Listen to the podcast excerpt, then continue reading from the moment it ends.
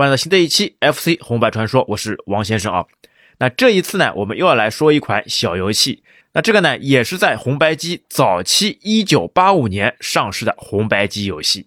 而且这款游戏呢，它的原声啊，其实是在更早之前的街机平台啊就有过上市。那大家能知道啊，在早期的这些红白机游戏里面呢，基本上来说都是没有什么背景声音的。那这款游戏呢，虽然说没有背景声音，但是呢，它里面的一些音效还是会非常令人记忆犹新的。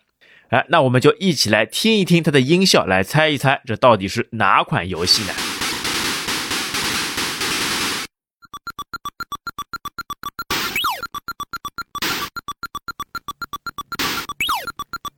哎，好了啊，这么魔性的这个音效啊，大家一定都知道，这就是由泰东公司哎所开发的《前线大作战》。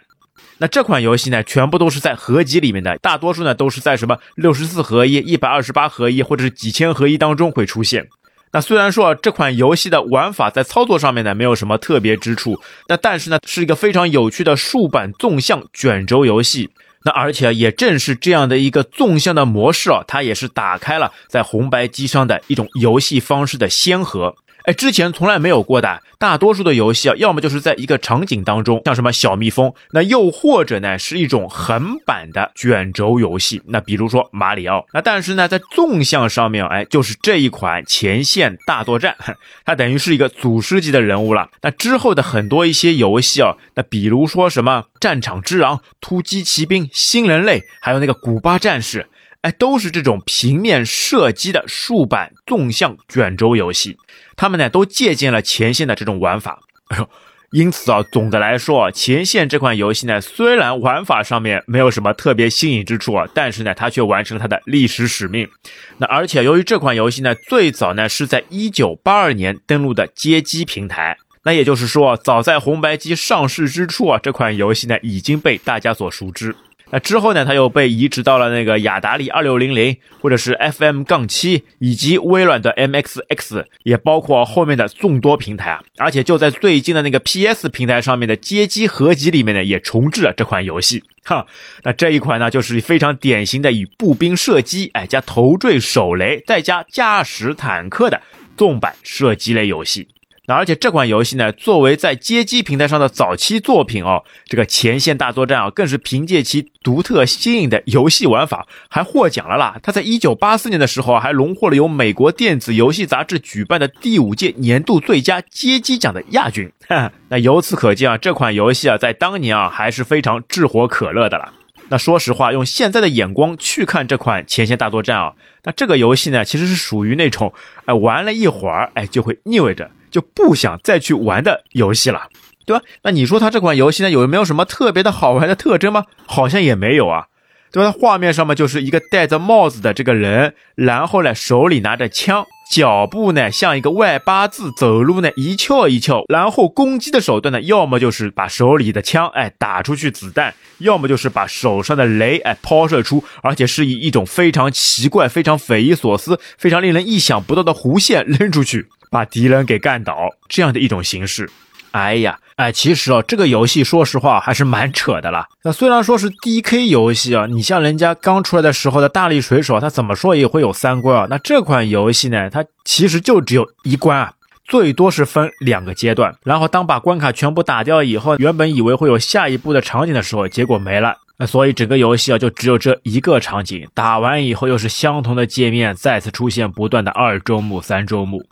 而且我记得印象非常深刻，当我首次玩的时候，哎，那个音效特别有趣，特别是两条腿跑起路的时候呢，哎，吧唧吧唧吧唧吧唧，那配合上这种音效，然后再玩这个游戏啊，哎，感觉上面还是挺有趣的啦。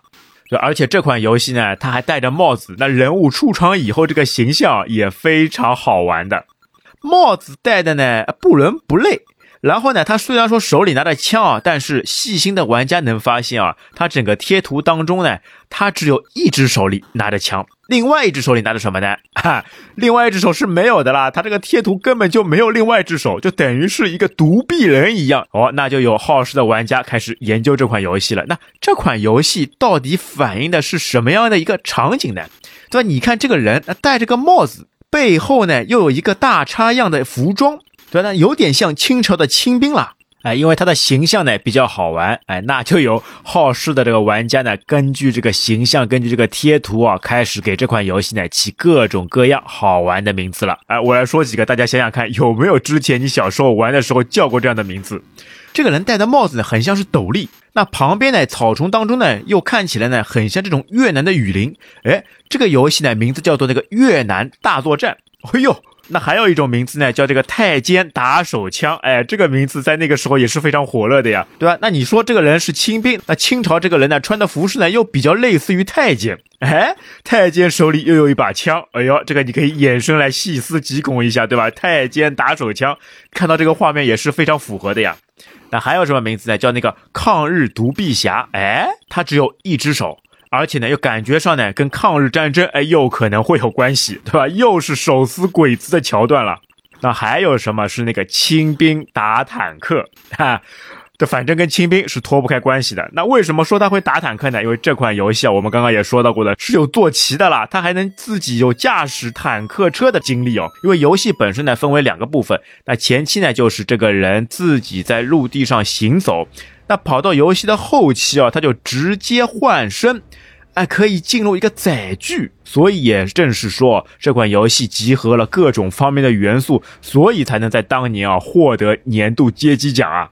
那么这款游戏呢，它其实真正的名字呢，就是叫《前线》或者叫那个《前线大作战》，因为它的英文名字就是那个 Front Line。好，那么说了这么多，这个主角这个人物各种各样的情况，那这个主角他到底是谁？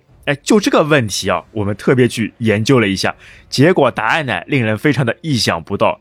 什么清兵，什么太监，什么独臂大侠，原来他的主角呢，就是日本军队的一名普通的大头兵，而且他有军衔的，他军衔呢还是那个军曹。喜欢日本军衔制度的一定能够了解，那跟什么大佐、准尉一样，他就是一个军衔，而且军衔呢对应的呢其实就是中士，他呢就是完完全全啊一名现代的士兵。那他头上戴的呢，也不是什么顶戴花翎，哎，不是什么清朝的官服，那也不是什么斗笠，而是什么呢？而是那个钢盔。那但是啊，从贴图上面怎么看啊，也看不出来，那个东西竟然是圆圆的钢盔啊。那怎么看它旁边也有两撮凸出来的东西啊？哎，但是如果你硬是说要光盔的话，那可能就是日本关东军钢盔旁边延伸出来的防风罩了。那为什么说这个就是钢盔呢？那因为啊，这个在游戏的原版卡带的正面的图片啊，还是一眼就能识别出来的，那个就是个圆圆的钢盔。那么之后啊，我们也会在 show notes 上面啊贴出哎这一些的贴图，而且能很明显的看到啊，这个士兵手里啊还拿着手枪，那另外一只手里面呢还拿着个手雷。那么他的服装装备啊，从这种分析上面来看啊，这个人物应该就是近代的日本士兵啊。而且在它的游戏卡带的封面上面还是特别华丽的了，就有一个非常宏大的战场，那上面呢有司令部、有坦克车、有护城河，还有城堡要塞。哎呀，那你想想看，有这样一副非常富丽堂皇的包装盒，那当初天真的日本玩家，他们走到商店里面看到这样一幅图片，那难免啊不会以为这是一款精美的战争策略游戏，感觉啊都可以和那个文明来媲美的啦。那他的这一幅图画呢，就可能会欺骗了很多的玩家，那以为是一款惊天地泣鬼神的大作，哈，那结果买回来一看，哎呀，这是什么玩意儿？这个画面绝对是让自己受骗上当的了。那当然啊，也会有一些比较谨慎的玩家嘛，他们会把那个包装啊翻过来来看，它文字上面的一个介绍。那除了我们刚刚说到的一个军曹的头衔、故事的背景之外，那还有一句话是这样描述的。带给你最前线的压迫力与壮丽的战斗场景，那超级写实的战斗游戏，哈哈哈哈哈哈！你这个游戏，超级写实哎，非常壮丽，你壮丽在哪里呢？啊，跑来跑去就这几个人，哎，在什么草丛里跳来跳去，到后面嘛稍微好一点，或者有什么坦克车开来开去，你这个壮丽在哪里？你倒是说给我看呀！这完完全全的就是一款挂羊头卖狗肉、这个虚假广告的游戏了。你放到现在的广告法里啊，这绝对是被人家告的可以倾家荡产的了。而且因为它的封面和内容啊相差的实在太大了，就在现在的这个日本二手市场上啊，这款游戏呢会被归类为那个搞笑游戏。哈，哎，就是说它的包装和里面实际的内容完全没关系的了，那也算是比较客观的评价了。好，那说完了这款游戏的一些背景情况，那我们来吐槽一下这款游戏的槽点。那这款游戏的槽点呢，还是会非常大的。那它呢是通过十字键来控制主角的移动，那同时呢也是控制射击的方向。其实也就是说，玩家呢，你既要想到。怎么来移动你的人物角色？然后你攻击的时候呢，又要去调转你的枪口，因为它这款游戏设定呢，是你往哪个方向走，它的枪口呢就往哪里去。因为我们正常玩的时候碰到敌人的话呢，你会稍微迂回一下，左右上下要转一转，然后顺便呢躲避掉对方的子弹以后呢，再把你自己的枪口对准敌人去攻击。那这个时候呢，就会非常的蛋疼啊。你一旦控制了你的移动，那他的枪口呢也随之改变。那你再想去对准他的时候呢，你要把人物直接往他的枪口上去撞，这不就是非常讨厌、令人糟心的一种操纵方式了吗？那这种诡异的操作方式啊，就会使得游戏的这个难度呢会陡增。所以很大程度上面呢，看到敌人以后，首先第一点不是要冲过去干掉敌人，而是先想办法躲避对方的枪口。那所以那个时候啊，我总是哎先想办法保全自己，先找到一个合适的角度，一个合适的体位，然后躲避掉对方的子弹，在对方的一个盲区之后，哎才想办法把枪口通过移动方式对准敌人，再把敌人给干掉。那所以简直啊，打这款游戏呢，就是不停的哎，在跟这个恶劣的操作来较劲，而不是真正的敌人斗争上面了。那而且你会发现，如果开手枪的话呢，还稍微好一点，它是直线攻击；但如果是扔手雷的话，哎呀，那个音效倒是蛮好玩的，滋儿吧。但是它这个运行轨迹啊，你能想象到吧？一个手雷扔出去，哎，它不是直线攻击，或者不是抛物线由上到下攻击。它竟然是以一种非常奇特的横向抛物线，那这个让我想到另外一部电影作品是什么呢？就是那个《刺客联盟》啊，他们那个甩枪大法，哎，明明你可以直线直接扔出去就完事的，不，一定不能这么做，一定要突出主角的强大，一定要来一些非常霸气的操作，要来一个甩枪大法，把这个手雷啊从右侧扔出去以后呢。带好抛物线，带好角度，最终的它的落点哦，那会像落叶球或者是香蕉球，那或者是旋转球，它从外沿迅速的通过回转的方式再回到左侧，那这一个落点啊，就很会让人匪夷所思啊。虽然说你炸弹爆炸以后的攻击范围还是比较大的。但是就是这样一条线路啊，让初学者们啊，往往就止步了啦，完全摸不着头脑，扔出去的手雷啊，往往就不能奏效。好，那说到为什么会有这种匪夷所思、非常奇怪的操作方式呢？哎，那这里又要来讲另外一个故事了。那因为原本啊，这款游戏不是从街机上面移植的嘛？那其实，在街机上面呢，就是会有一套非常特殊的操作装置来操作这样一种方式。那等于是呢，它的移动跟它的枪口调转啊，是完全的两个开关。那其实就在街机的操控感上面。它一个是左边直接控制方向的一个摇杆，那在右侧呢还有专门的一个拨号开关。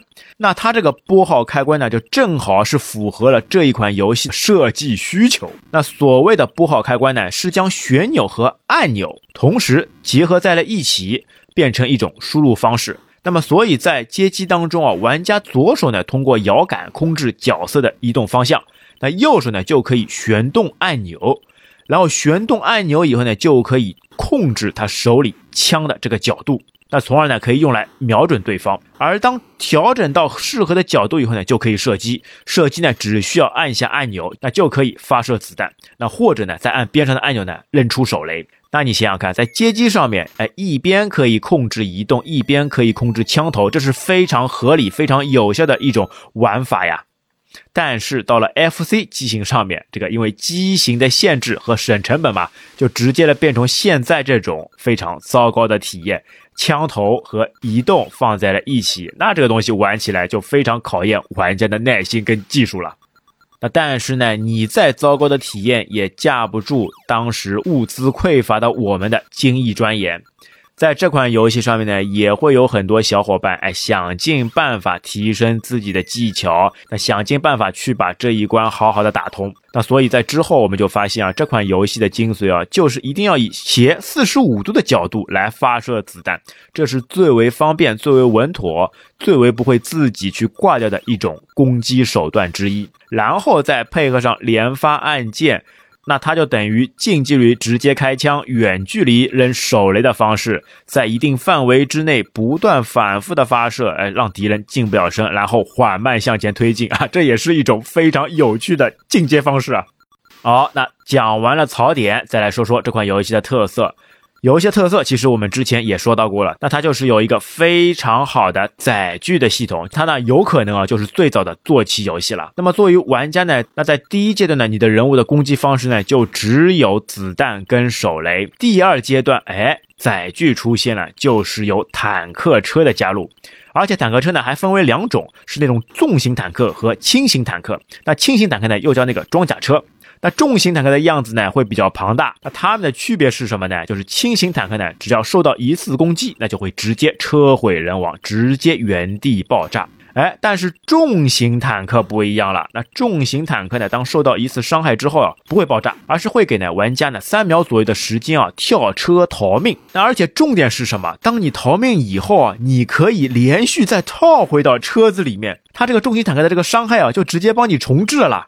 就等于像没事发生过一样，只要你进进出出来上这么一回，坦克就完好如初，又可以继续来攻击了。哦呦喂，那发现这个技巧以后啊，就通关啊就会变得非常容易了。那所以那个时候啊，一定要搭载重型坦克才可以。看到轻型坦克了，哎，不进去，再往前面走，一定要发现有了这个重型坦克以后跳进去才可以。那我是情愿用肉身的方式去冲关，我也不愿意进入这个轻型坦克。那而且非常有趣的是啊，敌方的重型坦克呢倒没有这种设定的。敌方重型坦克呢，虽然你发一发子弹以后呢，它就会被你定住，不能移动。那但是呢，你等了半天也会发现没有敌人从坦克里面跳出来。再过一段时间之后，坦克呢也会原地爆炸。那由此可见啊，这个敌人的智商啊还是非常捉急的啦。那我们被打中了，我们只要跳出来跳回去就可以无伤存在啊，而敌人呢却没有这样一种应命的方式啊。那而且这款游戏呢，另外最后的一个槽点是什么呢？哎，就是到关底的时候，因为在第二阶段你一直往上走到关底以后，你会发现，在关底呢会有一个方框，里面框了一架重型坦克。但是这个时候你会非常惊奇的发现啊，我怎么样驾驶着坦克去开炮都没有办法把敌人给攻破啊，攻破不了他的堡垒。哎，那这是为什么呢？那很多玩家到这边啊，就会有点抓耳挠腮了。我好不容易已经冲到关底了，我怎么就通不了关呢？我打对方怎么打上去完全没有反应呢？那其实这里又是一个非常蛋疼的一个点了。那这个时候你要过关啊，一定要你要把人物给跳出来，跳出来以后呢，用你的手雷直接以那个匪夷所思的弧线扔过去以后，才会把对方的 BOSS 级坦克给干掉，哎，从而才能通关。哎呀，这是什么设定？我这么强劲、这么火力的坦克，结果干不倒对方，那还要我一个战士本人下来扔一个手雷的方式才能通关？这又算是哪门子设定呢？那现在想想，有可能是需要你主角本人下来，哎，用自己作为人肉炸弹。哎，跑到这个坦克车下面，装上这个炸药包，跟坦克车同归于尽，这个方式才能获胜。哎，那么这款游戏的搞笑之处啊，还在最后的结局动画。哎呀，结局动画呢，就能看到对方的敌人那撑着一个白旗，吧唧吧唧，两个外八字的脚跑出来以后，向你投降。哎，那这个游戏打起来还是非常轻快有趣的了。而且当你熟悉了这样一种操作方式以后呢，打起来呢其实也不会特别难。那很多小伙伴呢对于这款游戏啊还是能够轻松驾驭、容易过关的啦。好，那么造就这部游戏的设计者呢就是泰东公司的佐佐木哲夫。那这个设计者呢在网上啊没有什么太多的相关的资料，但是呢泰东公司这个著名的游戏厂商呢，我们还是可以撇开来专门的聊一聊的。那泰东公司呢？作为早期的这个游戏开发商来说，或者说是街机制造商来说呢，它推出过很多非常优秀的作品，而且像最早期的游戏奠基者那个《太空侵略者》，也就是由泰东公司所开发的了。那可以说，也正是有了《太空侵略者》这款游戏啊，之后啊，才让街机啊风靡全球的了。哦，那像泰东公司其他的一些主要的 FC 游戏啊，那也包括那个在一九八三年出品的《电梯大战》，那这个呢也是非常有趣的了。哦，那还有接下来的这个《影子传说》啊，那基本上来说，玩过红白机的人啊，应该大多数都会去玩过这部《影子传说》游戏啊。那这款游戏呢，在当时的合集当中啊，也是会有一个非常重要的地位。那么在以后的节目当中呢，我们也会专门的、特意的、好好的去来聊一聊这个《影子传说》。那它上面呢，也会有非常大的话题了。那其他的呢，也包括打砖块游戏。那打砖块游戏呢，也就是由苹果公司的创作者史蒂夫·乔布斯哎所设计出来的游戏。那之后呢，也被泰东公司所移植。那还有就是比较著名的，由 Technoise 公司一九八七年出品的《热血硬派》。那这款游戏呢，虽然说是由 Technoise 公司所制作的了，但是呢，是由泰东公司所发行的。那其他呢，还包括有泰东篮球、踢王、泡泡龙，非常炙手可热、享誉全球的经典游戏啊。那所以说，泰东公司在早期的街机或者是 FC 平台上面呢，做出了非常卓越的贡献。那虽然说在二零零五年的九月二十二号，泰东公司呢被史克尼尔威尼克斯哎花大价钱所收购，哎成为其子公司。那之后呢，就会在一些手办模型上面哎继续发光发热。那么泰东公司有了这么多优秀的作品，有了这么多优秀的经历，那其实它的创始人呢也是有非常丰富的这个故事的了。好，那接下来呢，我们来聊聊这个泰东公司的历史文化背景。那泰东，泰东，泰东什么意思呢？从字面上理解啊，可以理解为这远东地方的犹太人所开设的商行。那么犹太人大家都知道的呀，这个很精于生意的呀，很会计算的呀，所以他的生意呢之后就越做越大，去尝试各种不同的行业。那泰东公司的创始人呢是叫米切尔·科根，那他呢其实是一个俄罗斯籍的犹太人，那他呢是出生于前苏联，他们家呢在当地啊还是一个非常殷实的犹太裔商人家庭了，那而且因为啊他是六个兄弟当中最小的一个，那自然呢就格外会受到父母的关爱，那他呢还会有一个小名叫那个马尔科，那而且啊当米歇尔成年以后啊他就非常喜欢别人称他为啊马尔科。如果有熟人啊，直接称呼其为米歇尔先生的话呢，他经常啊会生气的选择装聋作哑，或者是完全不理别人。但是呢，当人家叫唤他为马尔科的时候，他一定呢就会大大的给人家一个拥抱。那传闻啊，南梦宫的创始人啊，中村雅哉啊，当时就是因为受不起米歇尔的热情，那所以啊见面的时候就故意啊不称呼他的小名，为的就是啊不要让他这么热情。那么犹太人，大家知道的呀，在当时的二战期间，随着希特勒的领导，德国纳粹势力迅速膨胀，他们在全球各地呢就掀起了一场场非常猛烈的反犹太人的风潮呀。那为此呢，我们的米歇尔的家庭呢也没有幸免。那当时仅仅十二岁的米歇尔就跟着父母踏上了颠沛流离的逃亡生涯。那但是啊，米歇尔这个人啊还是非常聪明的，虽然他是在流亡生涯当中啊，但是他没有一刻哎荒废过学习。既学习基础知识，又去学习了各种语言。那所以说，他这个人也是非常有语言天赋的了。他精通哦，俄、德、日、中、阿拉伯哎六国语言。那你想想看，那放到现在，如果能精通多国语言的人，这肯定就是一个之后可以出人头地的人才啊。那所以最终啊，米歇尔一家啊逃亡到中国的东北地区，也就是当时的满洲啊，现在的哈尔滨市。那因为当时啊，占领东北三省的就是日本关东军啊。那因为他们呢。那个时候打仗嘛，缺钱，那他们呢就对这些犹太流亡者的财产啊垂涎三尺，哎，借此机会出一些借口，想办法把他们留下来，然后让他们募捐做一些投资，从而开发他们的经济。那所以啊，在当时的中国东北啊，就成了犹太裔流亡者的一方世外桃源。而且在之后啊，米歇尔还得到了当时的犹太裔恩人这个安江大佐的大力支持啊，他还安排了这个高大英俊的白人小伙子呢前。往日本去进修，那当时呢，他就获得了早稻田大学经济学院的机会，那就跑到了日本去进修。那四年以后呢，当他学成归来以后呢，他首先想到呢是到上海这个著名的商业城市开展自己的事业。但是呢，当时因为对犹太裔的一些政策有所改变啊，在上海发展呢，已经对他不太合适了。那最后呢，他来到了华东地区，也就是现在的天津附近，那成立了第一家洋行，那也就是泰东洋行啊。那最初呢，是主要从事着毛织物的进出口生意。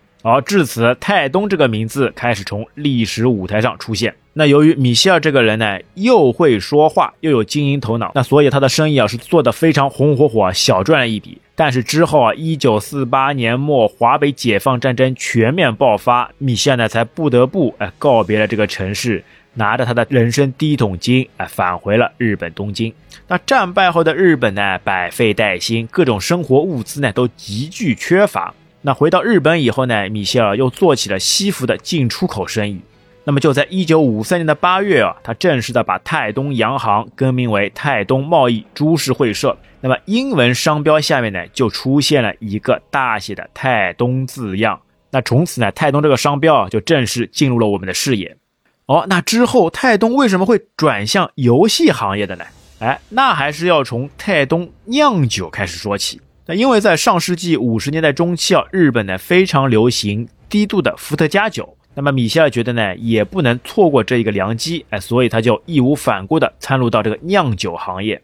那而且泰东公司啊，开始从日本街头出现的可口可乐自动贩卖机呢，获得了灵感。